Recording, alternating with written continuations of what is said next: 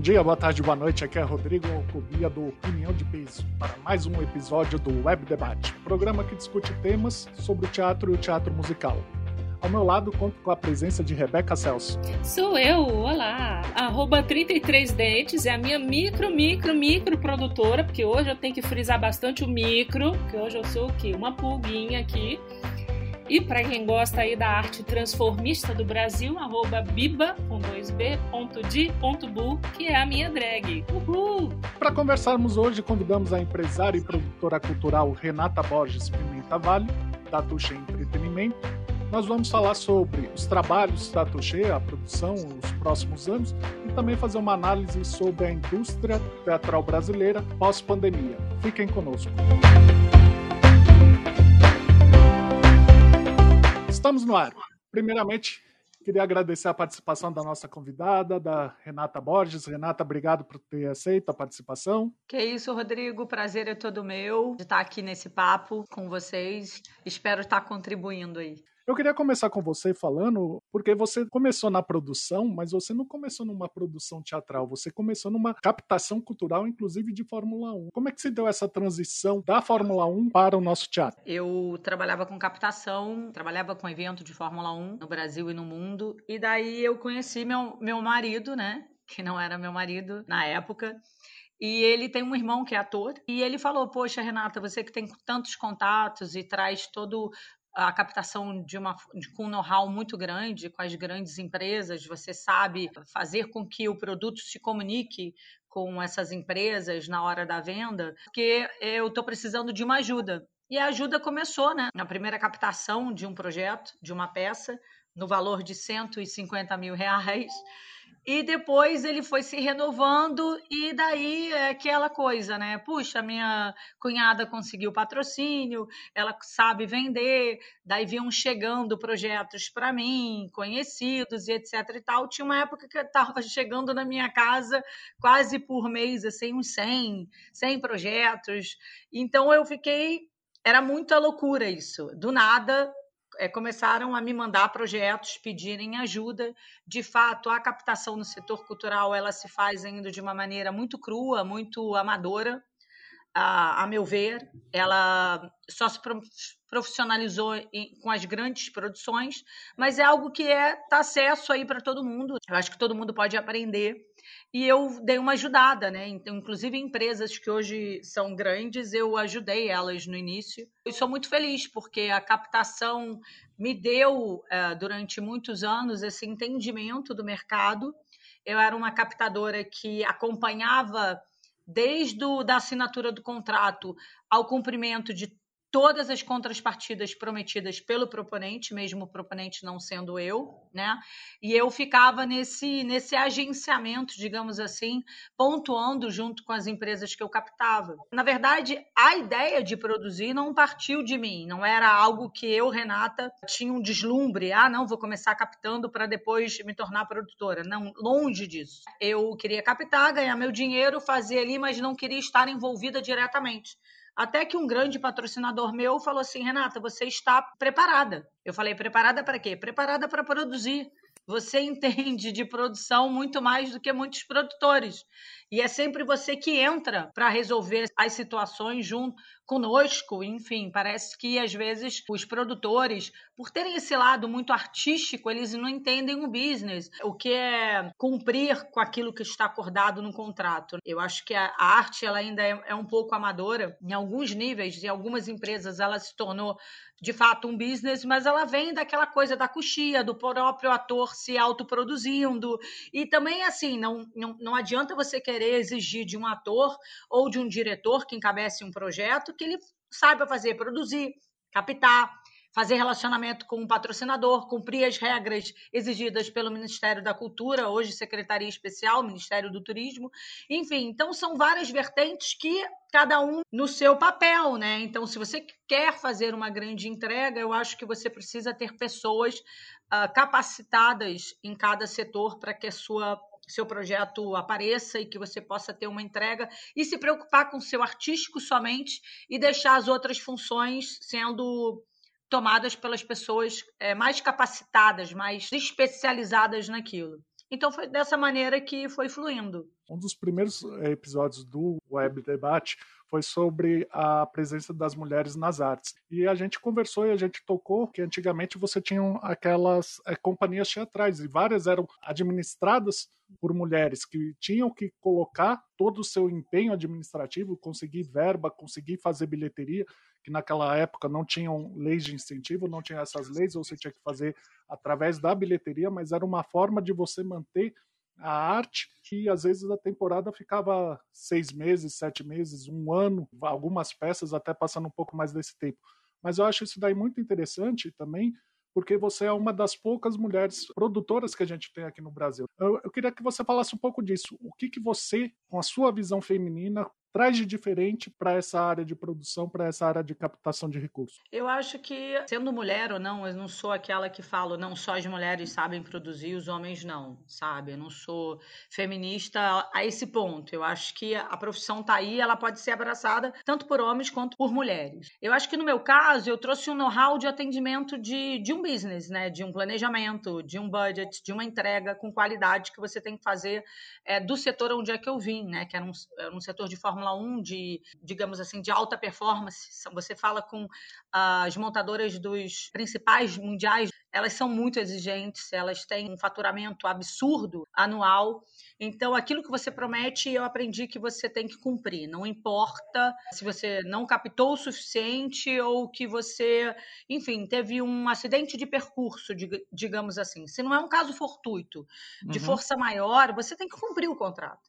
Então, acho que ainda também alguns produtores no Brasil eles se usam disso, de, dessa coisa ser muito uh, amadora. Então, às vezes, você pega contratos, você promete uma praça Rio de Janeiro e São Paulo e só entrega uma. Então, acho que ainda é algo que, digamos assim, como eu te falei, eu entrei na lacuna de um certo amadorismo e tentei me aprimorando. Claro que eu errei várias vezes e estou aqui, vou errar ainda diversas vezes, e a gente vai tentando se aprimorar e tentando não cometer os mesmos erros.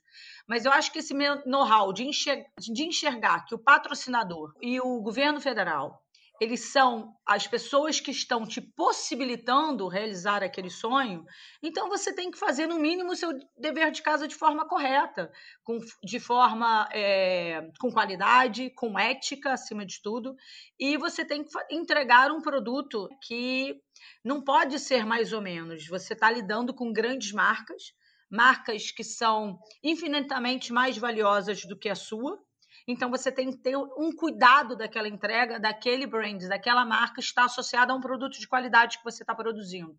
Então isso é, é algo que é uma preocupação, uma responsabilidade e um zelo que eu, como produtora, procuro ter. Eu acho que a Aniela é, é uma grande executiva, eu configuro numas grandes produtoras também do país. A gente tem a Stephanie também, que está na IMM. Sim só que ela tem a IMM, ela é, não é o comando todo da IMM, existem outros executivos. Então eu vejo assim, eu e a Aniela hoje num patamar de muita responsabilidade e de zelo por aquilo que a gente procura entregar. Eu acho que as pessoas não entendem que às vezes quando o musical está ali sendo executado, na minha cabeça, o meu trabalho já começou a ser feito um ano, um ano e meio antes, no mínimo. Você não monta da noite para o dia algo que você queira ganhar prêmios, algo que você queira entregar como excelência. Já começa toda nessa é, nesse trabalho todo de pré. E eu levo muito a sério. Eu sou uma pessoa que também um diferencial que eu vejo, eu, eu um defeito, eu preciso acompanhar todos os processos. E eu tenho também interferência nos, nos processos. Não importa qual o diretor, qual o cenógrafo, qual figurinista, eu aprendi que ali quem assina os contratos é a Renata da Touché Entretenimento, quem responde pelaquela produção sou eu, e os outros contratados, que são prestadores de serviços, não são meus funcionários, eles passam, vão para outras produções. Então, se o erro acontecer ali, a responsabilidade é da Renata. Sou eu que vou estar respondendo, sou eu que vou estar fechando ou não uma porta. Então, eu tenho esse controle, eu estou ali dia a dia, eu, eu participo, eu dou referências, eu faço pesquisas antes de todas as referências de cenário, de figurino. E, e quando eu vejo algo que não me agrada, eu mando trocar. Não importa se o. O diretor vai ficar melindrado. Não vou, eu falo, desculpa, acho que está errado e explico. Eu não sou a louca que vou dizer que algo excepcional está errado. E eu sou muito assim, eu, por mais que você a cada ano, a cada estudo, a cada entrega, você vai adquirindo cada vez mais expertise, por mais que você vá estudando e se aprimorando tecnicamente, eu, Renata, sou aquela eterna espectadora. Então, se já nos ensaios aquilo dali não me emociona, eu já falo assim: peraí, tem alguma coisa errada. Então vamos lá, vamos ter uma reformulação. Eu aprendi a ter isso, tá? Nas minhas duas primeiras produções, como eu era sócia de diretor, eu ficava num lugar muito ruim. Porque se nós tínhamos da sociedade 50% a 50%, a produção, a execução era minha, porém o artístico, o criativo, eu não me metia ficou acordado dessa forma. E, e, eu poderia ter feito entregas muito melhores, das quais foram realizadas, mas porque eu não tinha essa liberdade e esse controle. Então, cada vez mais que você vai fazendo produção, cada vez mais que você quer é, entregar é, com qualidade, honrando os recursos públicos, que são recursos do contribuinte, são recursos públicos. Nós somos como se fosse um deputado que gasta um prefeito, um governador, e a gente precisa ter zelo daquela verba que a gente recebe. Então, a gente tem que evitar desperdício. Na minha cabeça, eu tenho que fazer um planejamento e, e até para poder ter um plano B de botar bilheteria como um reinvestimento para poder completar as entregas que foram ali prometidas. Então, acho que é isso. É, é, esse meu olhar também de me manter. Ah, eu não quero. Eu quero ver um todo. Eu não fico analisando se a luz está daquela forma ou daquela. Eu, eu preciso ver um todo. Quando eu me boto para poder assistir e acompanhando dia a dia dia do ensaio, dia a dia da produção, fica mais fácil de consertar. Eu tenho tempo para consertar, entendeu? Diferente do que se você só aparecesse no final dos ensaios, deixa eu ver o que, que o diretor me entregou. E aí você Exato. falar, não gostei, vamos ter que mudar. Entendeu? Eu tenho histórias que eu conheço de pessoas que, justamente, executivos e executivas, que chegavam uma semana antes para poder ver o produto final. E falavam, ai meu Deus do céu, ai meu Deus do céu, não dá para não dá para modificar. O retrabalho custa muito a uma produção. Como é que você vai modificar, gerar uma insegurança uma semana antes de uma estreia? Então fica difícil. Então eu escolhia ter um trabalho maior, um zelo maior, mas aí que está o meu diferencial. Eu preciso acompanhar tudo, assim, me meter em tudo. Quando eu não entendo, eu pergunto, mas eu falo, olha, assim tem que ser desta forma. Então, algumas pessoas acham que é zelo, outras acham que é eu me meter no trabalho de terceiros, não, não aceitam algumas colocações, mas para trabalhar comigo, as pessoas sabem que, acima de tudo, eu respeito muito cada profissional que é contratado, mas eu tenho esse poder de dizer é assim, é assado, eu preciso que faça diferente. É, foi dessa forma que eu vi lá atrás, que eu enxerguei. Então, assim, isso vem o ônus e o bônus. A gente tem que ser responsável por aquilo que a gente faz. E a gente só é se a gente acompanha todos os processos. Eu, eu não sei se eu vou responder a, a pergunta do Rodrigo, mas eu acho que assim, não é que exista uma diferença genética nem nada disso de homens para mulheres, mas a gente é muito condicionado a ser multitasker desde cedo. Então, talvez para a gente, para as mulheres, seja mais, não vou dizer fácil, porque não é fácil, mas flui de uma outra forma. A gente fazer 45 coisas simultâneas, a gente faz. Dá trabalho? Muito trabalho, mas a gente consegue.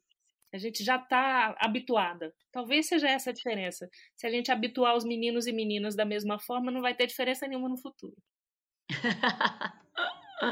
Concordo com esse ponto. Eu acho que só, é, só essa é uma possível diferença. Mas é, eu coloquei isso porque eu lembro de ter visto uma entrevista de uma diretora e ela falava que, por ser mulher, ela era cobrada duas vezes. O pessoal ficava assim. Ah, mas será que você tem certeza que é desse jeito? Você, é, ficavam duvidando. E ela falava: pô, mas se eu fosse um homem, a pessoa não iria duvidar. A pessoa iria chegar e falar: faça isso. e o funcionário iria fazer. Como eu sou mulher, se eu falo uma coisa, às vezes a pessoa fala, ah, mas será que não tem um outro jeito? Será que a gente não pode fazer outro jeito?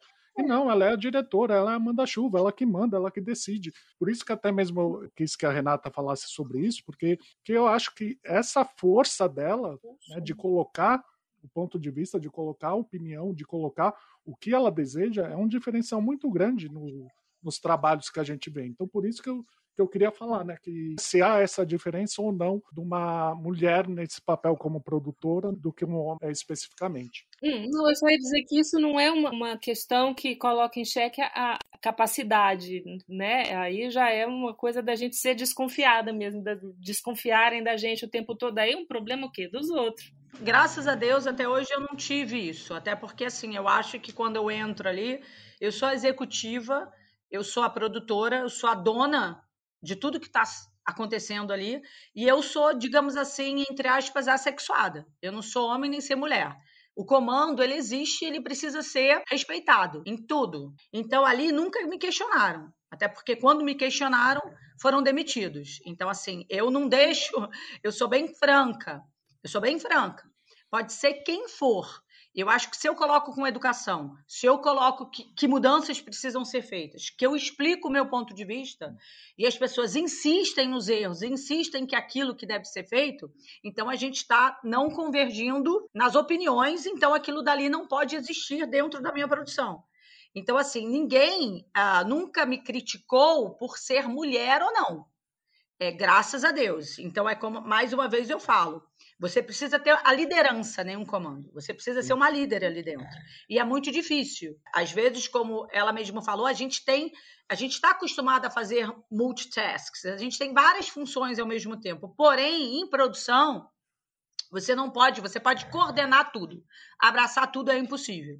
Então, você precisa delegar e confiar no time que você trouxe para você. Cada setor vai estar realizando aquilo que se comprometeu e aquilo que foi direcionado, né? É, o respeito de uma figura ali que, antes de todo mundo, se arriscou, comprou os direitos na, na incerteza é, de se aquilo dali iria vingar ou não, que vem de uma estrada de dois anos captando para aquele X projeto.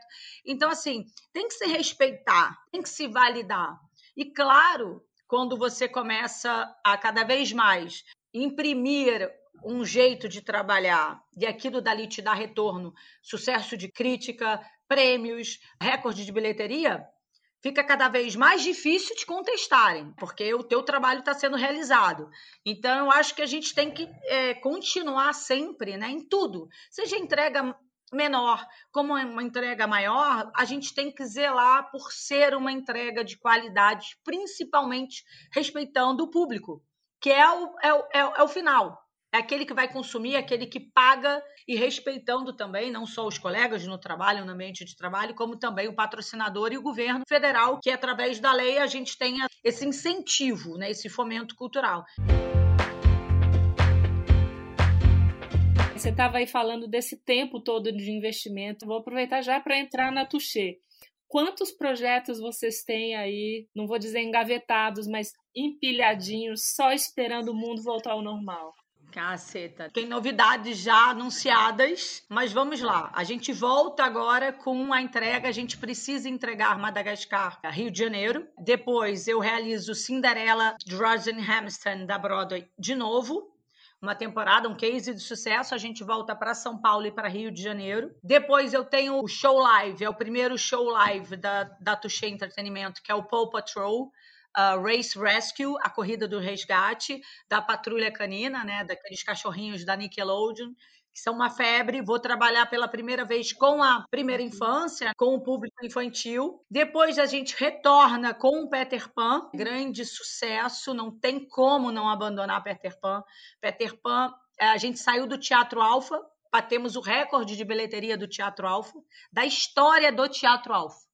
Então, isso é muito significativo para mim. E a gente chega no Rio de Janeiro com Peter Pan e batemos o recorde da Cidade das Artes, onde já tinham passado Noviça Rebelde com Larissa Manoela, já tinha passado Rock em Rio, já tinha passado Os Trapalhões, já tinham passado grandes montagens. Então, assim, para mim também foi uma recompensa, né? É um, um estímulo para a gente poder voltar com o Peter Pan. Então, Peter Pan volta Rio de Janeiro e São Paulo e depois a gente vem com Beetlejuice, né? Os fantasmas se divertem. Essa é a, é a programação. Depois disso, nós temos Carrossel, American Idiot, nós ainda temos Footloose e nós estamos adquirindo outros conteúdos.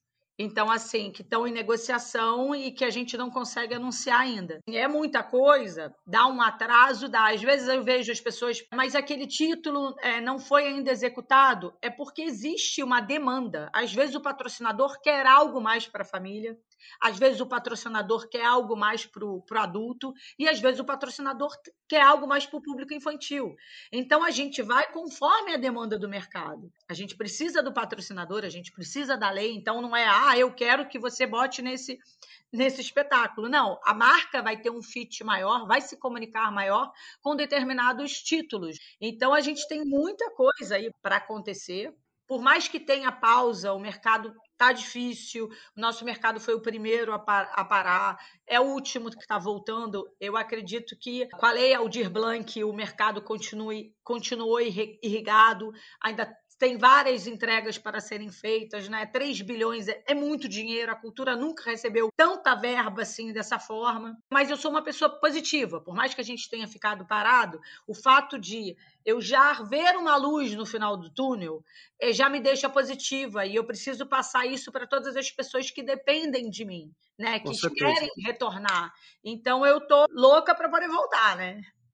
Só, só digo assim, se tiver vaga de estágio remunerado para terceira idade. Com certeza. Chama que eu volto, né? Eu tenho o meu MEI, mas não quer dizer que eu não possa aprender com flexibilidade. Show! Ah, e Bob Esponja também já foi anunciado. Sim, Tem Bob Esponja paixão. também. Não, Beetlejuice eu sei que vai bombar, porque todo mundo é. só fala em Beetlejuice, né? Uh! Que você acha que tá tendo tanto esse revival dos anos 80? A gente tem o Beetlejuice, tem Footloose também que tá com vocês. Eu tava pesquisando, King Kong teve um filme também na década de, de 80.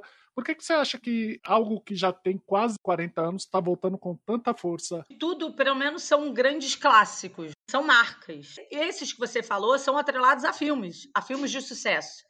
Então, a facilidade daquela memória efetiva de você reconhecer, de você conhecer a música, é diferente de você, por exemplo, entrar num Sunset Boulevard e você nunca escutou a música ali dentro. Existe uma distância muito grande da história, do envolvimento do público. Você está entendendo? Quando você já Sim. tem um filme de uma franquia que ela é muito evidente de sucesso, é muito mais fácil das pessoas já terem escutado, já tem, poxa, esse filme, é aquela música. Então, tem uma conexão muito grande. Além de tudo, são produções feitas, no caso do Beetlejuice, foi uma belíssima produção. No caso do King Kong, uma belíssima produção, porque entretém. E não esquece quando as pessoas falam, ah, mas qualidade artística, não sei lá o que, parará. Não é. Às vezes os reviews, os, os críticos, eles analisam o espetáculo de uma maneira muito conceitual, muito sei lá o quê, mas a gente entra e tem aquela aquela experiência única e é aquilo que encanta o público. Mais uma vez, eu faço espetáculo para o público.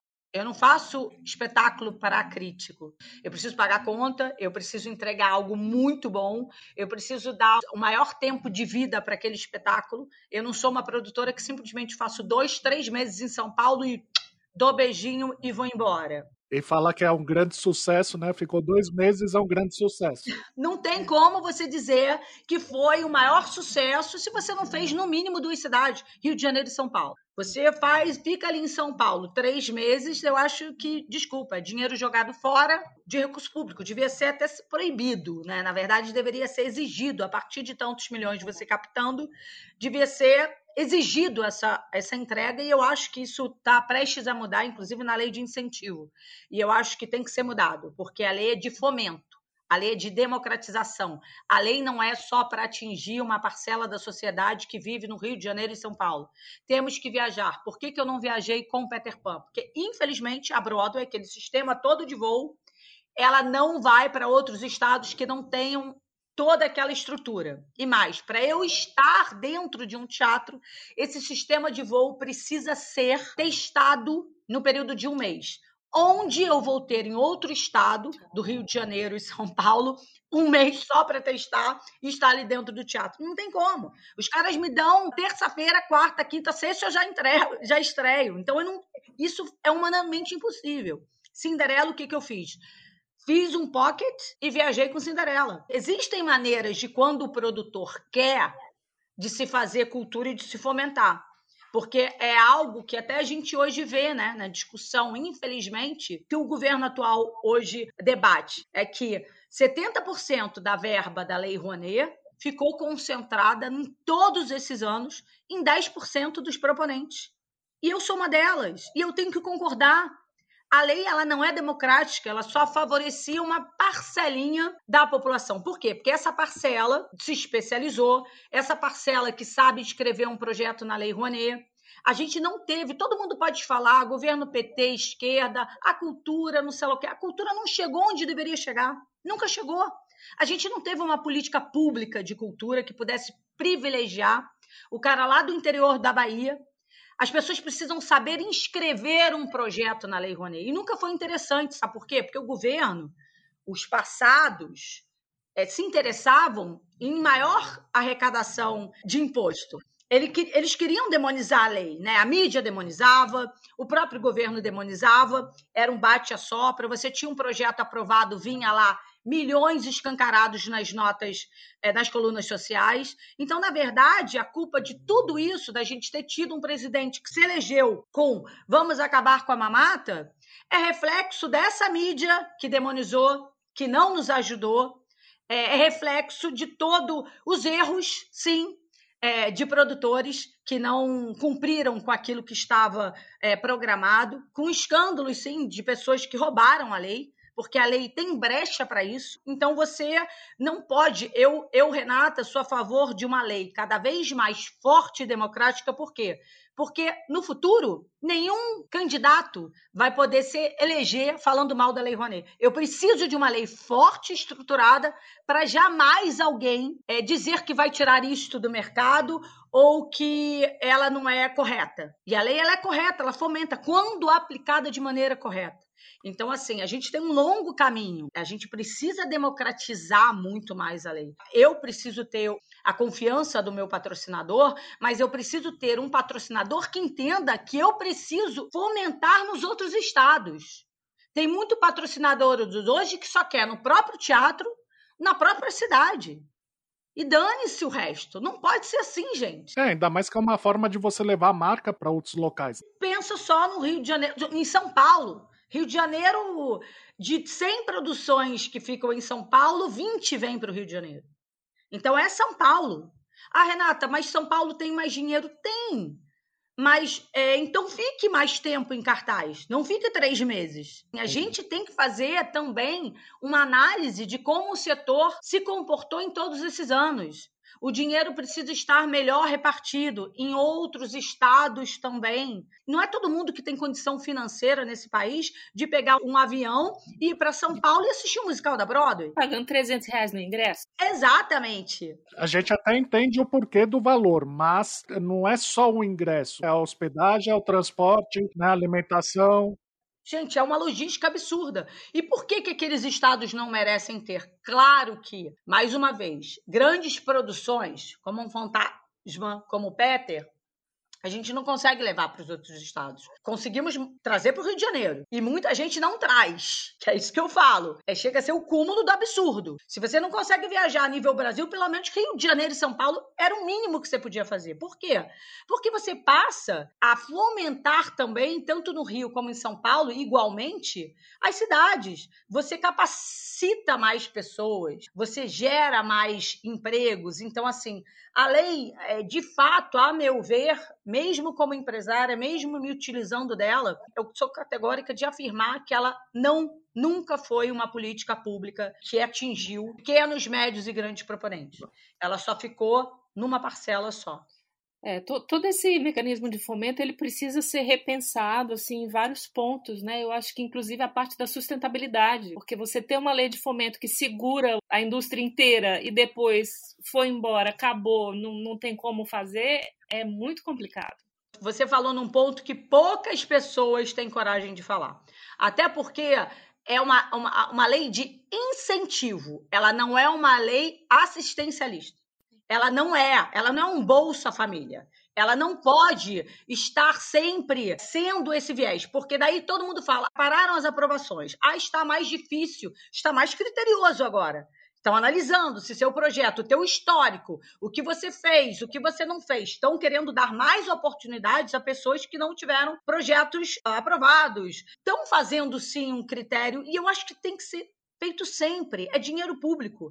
A pessoa tem que ter certeza de que aqueles recursos que estão sendo pedidos vão ser aplicados por uma pessoa, por um profissional, por uma pessoa que está prometendo, né, dentro do seu projeto de 50 mil, se ela vai entregar, num projeto de 5 milhões, de 500 mil, ou, entendeu? A gente precisa ter essa segurança, porque assim, só nossa classe conta com esse subsídio. Outros profissionais poderiam ter outros, e nós temos, que bom que nós temos, mas como ela falou, precisamos aprender a tirar esta dependência.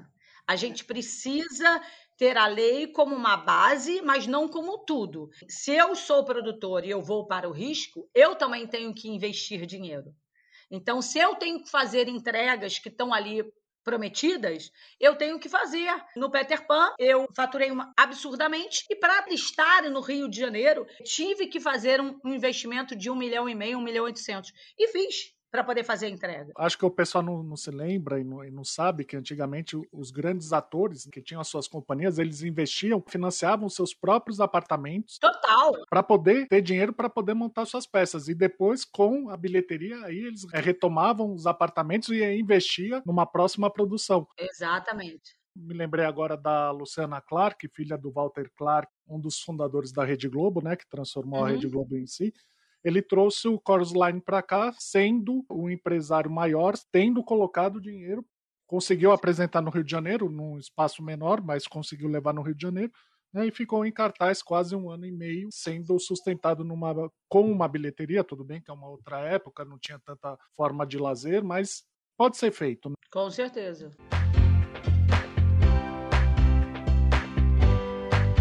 Eu estava aqui ainda refletindo sobre a pergunta do Rodrigo, do, do Revival.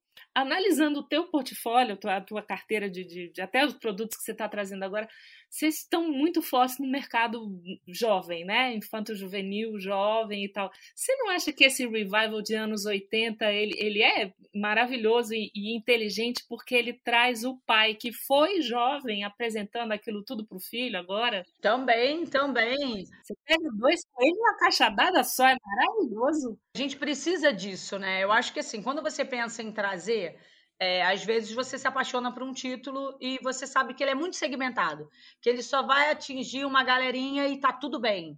Você produzindo bem, o boca a boca pode até trazer outras pessoas que você jamais imaginou, outras faixas etárias e classes sociais, enfim, para dentro do teu projeto.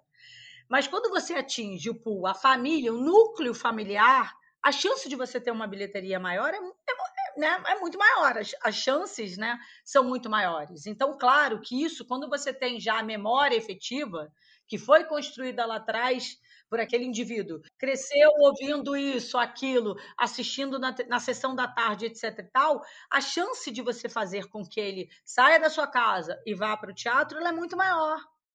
Então, claro que o revival sempre, né, os grandes clássicos que são passados de gerações para gerações, Peter Pan é um, Cinderela é um, são coisas atemporais. Eles vão continuar é, forever, assim, eles vão continuar para sempre. Então, assim, eles têm umas novas releituras, mas tudo que você leva magia, encantamento, diversão, mensagens positivas, você tem muita chance de ter um sucesso. Como é que você vê, nesse caso, o desenvolvimento da temática nacional nos musicais? Eu sei que vocês iam lançar o Emília e o Fantástico Sítio do Pica-Pau Amarelo, mas basicamente a gente não vê uma dramaturgia ou musicais brasileiros, né? musicais nacionais. Algumas poucas ações, mas como é que a Touché pensa nesse trabalho de desenvolver a temática brasileira nos musicais?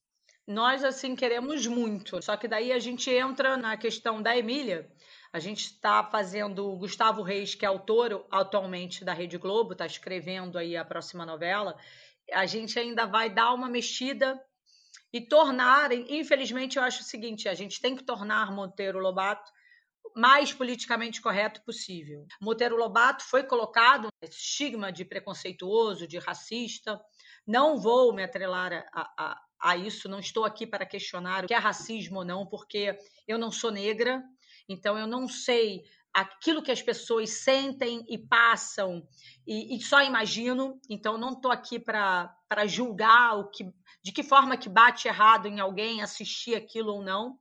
Então eu tenho essa tarefa de transformar o mais politicamente correto possível. Acho Monteiro Lobato um autor brilhante. Eu não tenho eu não vejo na alma desse autor algo que tenha sido feito propositalmente. Era uma cultura, eram uh, signos, uh, pronomes de tratamentos errados ou não, mas que se aplicado na época. Eu não vejo ele como querendo. É, como é que eu vou te dizer? É, atualmente ele não escreveria dessa forma entendeu? Ele seria tão gênio quanto, mas ele teria o cuidado de, de escolher melhor uh, os termos uh, que ele utilizou. Vejo grandes produções brasileiras realizadas porém que não fora a Elisa musical, fora uma coisa ou outra, a galera do embarcação, né? Da barca dos corações partidos. Da barca, da barca, a galera da Sarau é muito boa, é. mas falando em produtoras, né? Tem a Andréia da Sarau também. Tem a Andréia da Sarau, é. bem lembrado. Então assim, é, eu, eu acho que ainda falta um business dentro do nacional. Eu acho que ainda precisa uma visão mais macro, sair daquele mundinho pequeno, a fazer, digamos assim, vamos aumentar, vamos explodir, como se fosse apresentado numa Broadway. É, a estrutura, a estrutura artística, enfim, é um mercado ainda a ser muito explorado, muito explorado. A dramaturga agradece, porque tem um musical original escrito que está só ali fermentando na cabeça. Viu? Isso é bom, isso é bom. É, não, eu já, já conversei com família, assim, com as famílias, né, com os herdeiros do, dos direitos, mas por enquanto estou esperando. Vai dar certo, vai dar certo. Com certeza. E vem cá, Renata, quando você vai lá para os Estados Unidos, quando você vai para fora para procurar novos títulos, como é que é feita essa, essa escolha? Você faz uma análise já de mercado que você falou, essa sua visão empresarial, e eu queria saber o que, que agrada a pessoa física Renata Borges sentar num teatro e assistir uma peça? O que, que te agrada como pessoa física e o que, que você vê, o que, que você procura como uma pessoa jurídica? O povo quer saber. eu estava até me esquecendo que a gente tem 42nd Street e a gente tem Something Rotten. Eu, eu tô perdida um pouco, mas vamos lá. Primeiro tem que me encantar de alguma forma. Tem que me encantar. Tem que me despertar alguma coisa. E quando eu vou lá para fora, claro que eu procuro assistir muita coisa. E procuro ir no feeling, no meu feeling ah, isso aqui é uma vibe bacana, isso daqui não é, é isso daqui não, não me encanta, então eu já faço uma pré-seleção e procuro assistir tudo que eu estou afim de assistir. Quando a gente chega lá fora, claro que tem algumas novidades. Quando você senta com os executivos os executivos têm confiança no teu trabalho, eles te abrem novos títulos que estão sendo adquiridos e eles já começam uma pré-negociação com você, com a tua empresa. Então, assim, a Tuxia tem sido muito eu tenho sido muito feliz, porque naquilo que eu quero e tenho corrido atrás, eu tenho conquistado, eu tenho conseguido. E brigando com gente grande, que já está até no mercado mais tempo do que eu. Então, eu acho que quando você faz um trabalho, quando você se preocupa com título, porque o americano ele quer que teu título fique no Brasil maior parte do tempo possível, porque ele ganha, né, percentual também na bilheteria. Então, os títulos que são queimados, que eu falo queimados no sentido usados pouco e depois descartados, raramente algum outro produtor vai pegar nos próximos cinco anos aquele determinado título. Então, é uma perda para a companhia. Então, os títulos eles precisam ser trabalhados e terem um período de vida maior, sabe? Eu acho que quando você faz um trabalho bacana, com sendo consciente, usando o dinheiro no projeto para que ele tenha uma, uma vida maior, né? Que ele fique em cartaz maior, ele é legal. Só que daí é isso, às vezes aparece. Eu estava na China, vi lá o Paw Patrol Live, daí depois fui para Baltimore, assisti nos Estados Unidos o Paw Patrol Live e falei, putz, isso daqui é bacana. Não é que tenha me despertado uma emoção, é um case do sucesso você trabalhar com uma Nickelodeon, com uma Viacom, que é um dos maiores aglomerados de entretenimento do mundo. Então, é, eu quero aprender como aprendi com, com a DreamWorks, como estou aprendendo no Madagascar, como a, aprendo com J.M. Barrie, como aprendo com Roger Hammerstein, aprendo com os escritórios grandes, de grandes nomes que contribuem para essa indústria do entretenimento, eu quero estar tá sugando e aprendendo com eles também. Então é uma honra para mim. Então às vezes eu pego, não é pelo encantamento, pela minha paixão.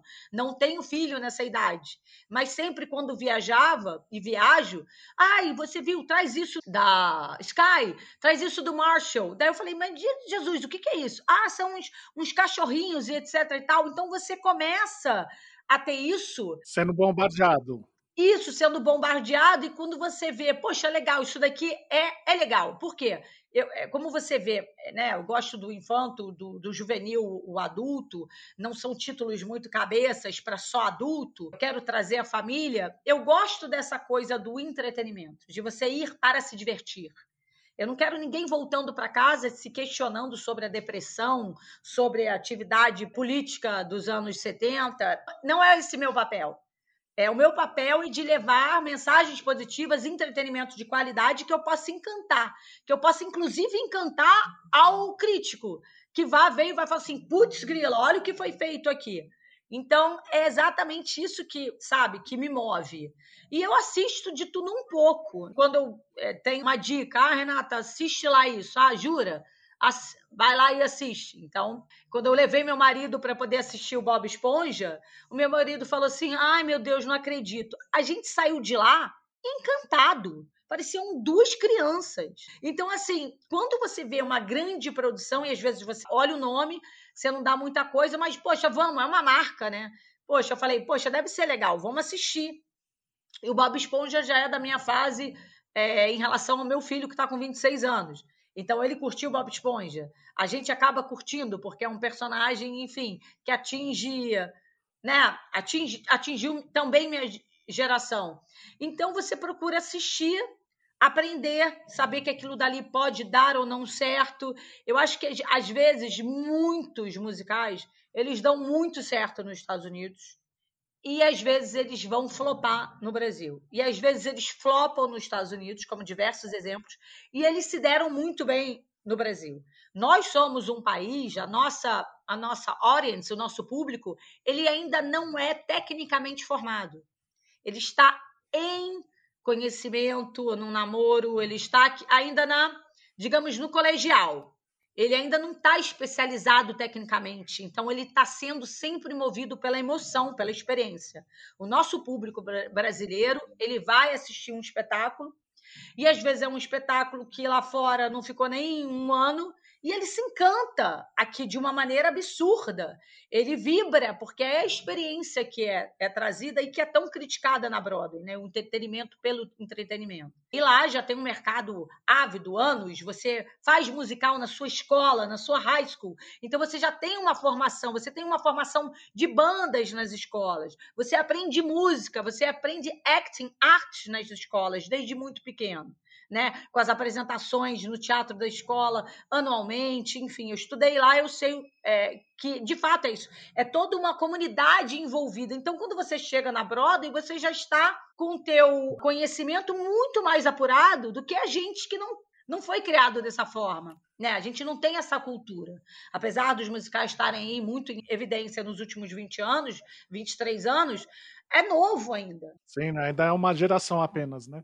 É, então a gente tem que formar, tem que continuar formando e cativando. Mas eu acho que é, é essa paixão, é também essa visão. Poxa, isso daqui vai ser legal ou não? Eu tenho um feeling meu. E, enfim, alguns dão certo, outros não. Então a gente tem que apostar, seguir na linha que a gente acredita, né? Eu me lembrei uma coisa aqui dessa cultura de musicais. Eu, eu fiquei um mês e pouquinho em Burbank, uns cinco anos atrás, 2015, e lá, é, Estados Unidos, né, a cultura de musical é um negócio tão assim arraigado que eles tinham num teatro de bairro montado um musical chamado Real Housewives of Toluca Hills. Toluca Hills é o bairrinho deles lá. Fizeram um musical sobre aquilo. É um hábito tão fixo, é tão corriqueiro para eles.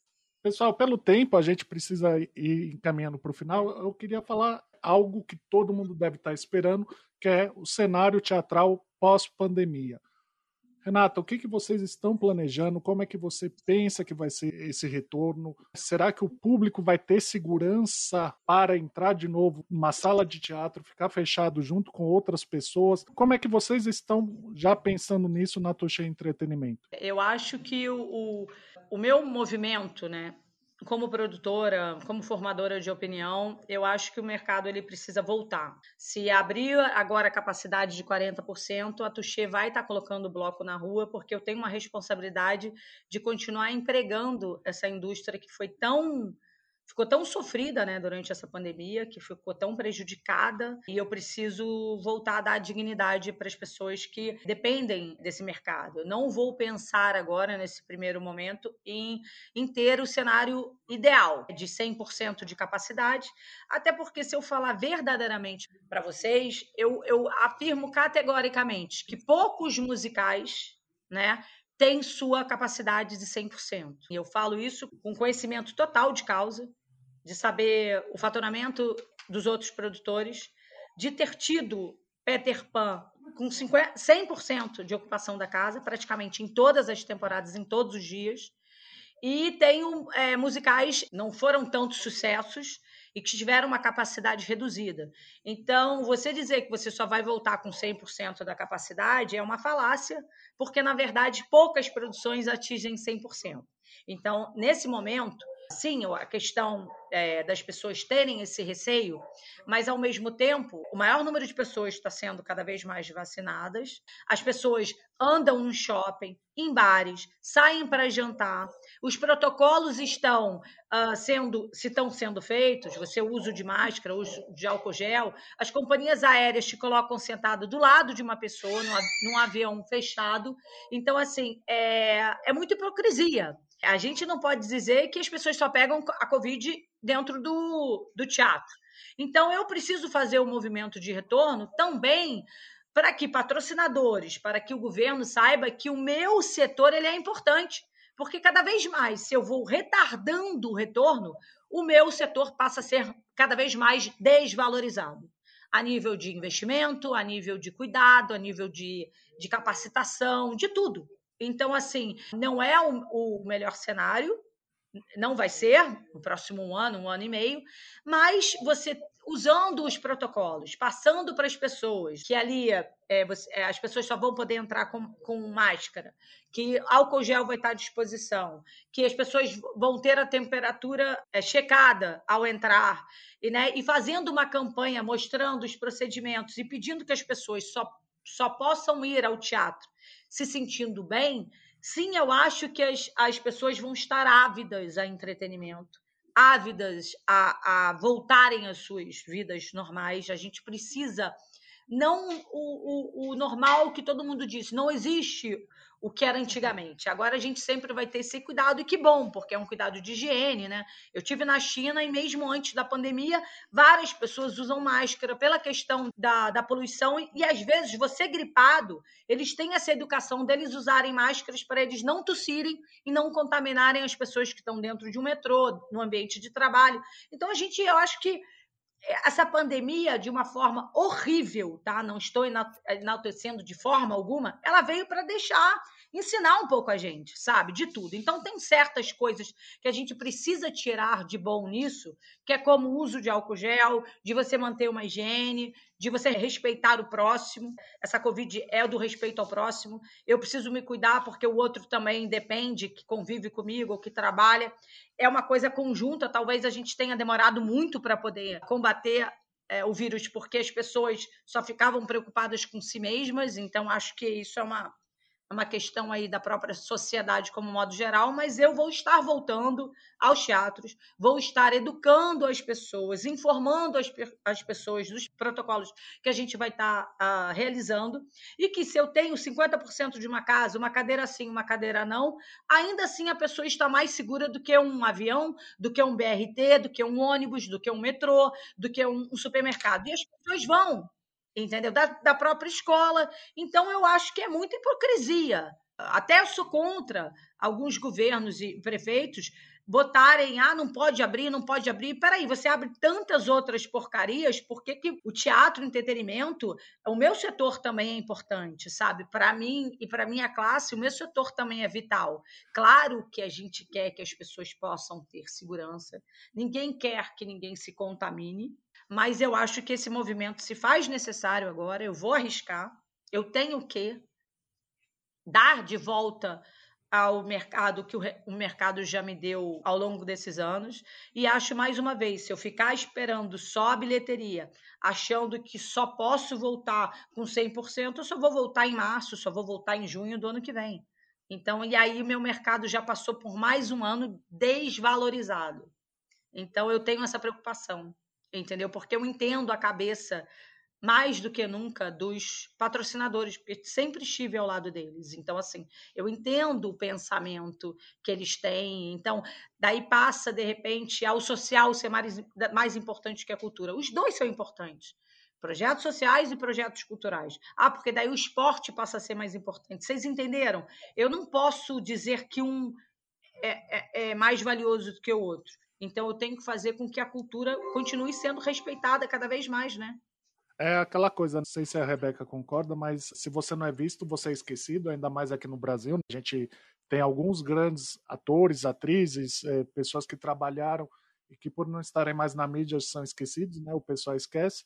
Mas é isso mesmo, né? Se você não colocar, deixar por mais um ano né, a cultura, o teatro, o cinema longe da população, a parte empresarial vai procurar o seu marketing, a sua, a sua divulgação de, um, de uma outra forma. Depois, para você retomar, vai ter o okay, começar de novo do zero, do né, um só musical por ano no Brasil para depois ter dois. E... Eu acho que essa, essa frase do quem não é visto é lembrado é muito forte mesmo, né? Eu aqui em casa eu tenho gato, né? Então eu já fico pensando aqui em dar que, o quê? aquele xixizinho na parede para marcar o território. Eu acho que é mais ou menos isso é, é, é o que a Renata está falando, né? A gente tem que voltar fazendo aquele xixizinho na parede para as pessoas lembrarem que o território ali tem dono ou tem donos e donas, no caso, né? Não está largado, existe, existe. Muito bom. E sendo que durante essa pandemia ter sido muito mais difícil se você não tivesse as artes, se você não tivesse o entretenimento para manter as pessoas dentro de casa, se você não tivesse um livro, se você não tivesse um filme, se você não tivesse uma música, se você não tivesse uma televisão e um teatro, digamos, gravado também e apresentado virtualmente. Cultura faz parte e é importante. Aproveitando, não sei se a Puxê chegou a, a, pensar nesse, nesse, nesse filão de, de, de teatro gravado, de tentar ganhar um pouquinho aí o online. Sim, a gente fez um, uma linguagem é, diferenciada que foi os últimos cinco anos, os last five years, com a Larissa Manuela e com o Léo Cidade foi uma linguagem nova, inovadora, porque assim, o teatro gravado, que na verdade todos nós produtores temos, são os registros. Registros de espetáculos. A gente não tem uma filmagem especializada valorizando o espectador que está em casa. Não tem o Hamilton, né? Exatamente, criando uma aproximidade. Então, agora, você só montar, criar um casting só para isso, é, é muito dinheiro. Então, todo mundo ficou nos seus lugares. Claro que a nova maneira agora de se gravar, quando os espetáculos estiverem em temporada, será completamente diferente. E novas possibilidades, como o formato híbrido, né? Já que eu estou aqui em Rio de Janeiro e estou em São Paulo, e a pessoa lá de Manaus não consegue vir, por que eu não abrir vendas só para a região de Manaus? Então, eu acho que sim, a gente é, precisa experimentar e a gente precisa estar tá atento aos aprendizados que essa pandemia deixa. E a gente, sim, precisa sempre estar preparado para um plano B. Eu queria agradecer a participação da Renata. Renata, obrigado por ter aceito participar do nosso web debate. Oi, eu que agradeço. E se o pessoal aí né, quiser que eu retorne, com certeza eu vou estar aí falando sobre as produções, sobre o mercado, sobre, enfim, uh, qualquer curiosidade que aí que o seu público queira saber. É, é uma honra para mim, obrigada vocês dois. Papo super agradável, esclarecedor. Estaremos juntos aí nos nossos encontros, né, nos palcos é, das nossas produções e da vida, e que todos possam estar né, a salvo e que a gente possa estar juntos em breve. Queria também agradecer a participação da minha companheira Web Debate, Rebeca Celso. Obrigada pelo convite, pela foi, foi um prazer, foi uma aula que eu adorei, gente. Me, Me chamem mais vezes. Eu sou fixa, mas me chama que eu volto. Obrigada, Rebeca. Também queria agradecer a vocês que estão nos acompanhando. Se quiserem deixar alguma sugestão de tema para os próximos programas, entre em contato através do nosso Instagram, Opinião de Peso, e deixem a sua mensagem. Obrigado, até o próximo programa.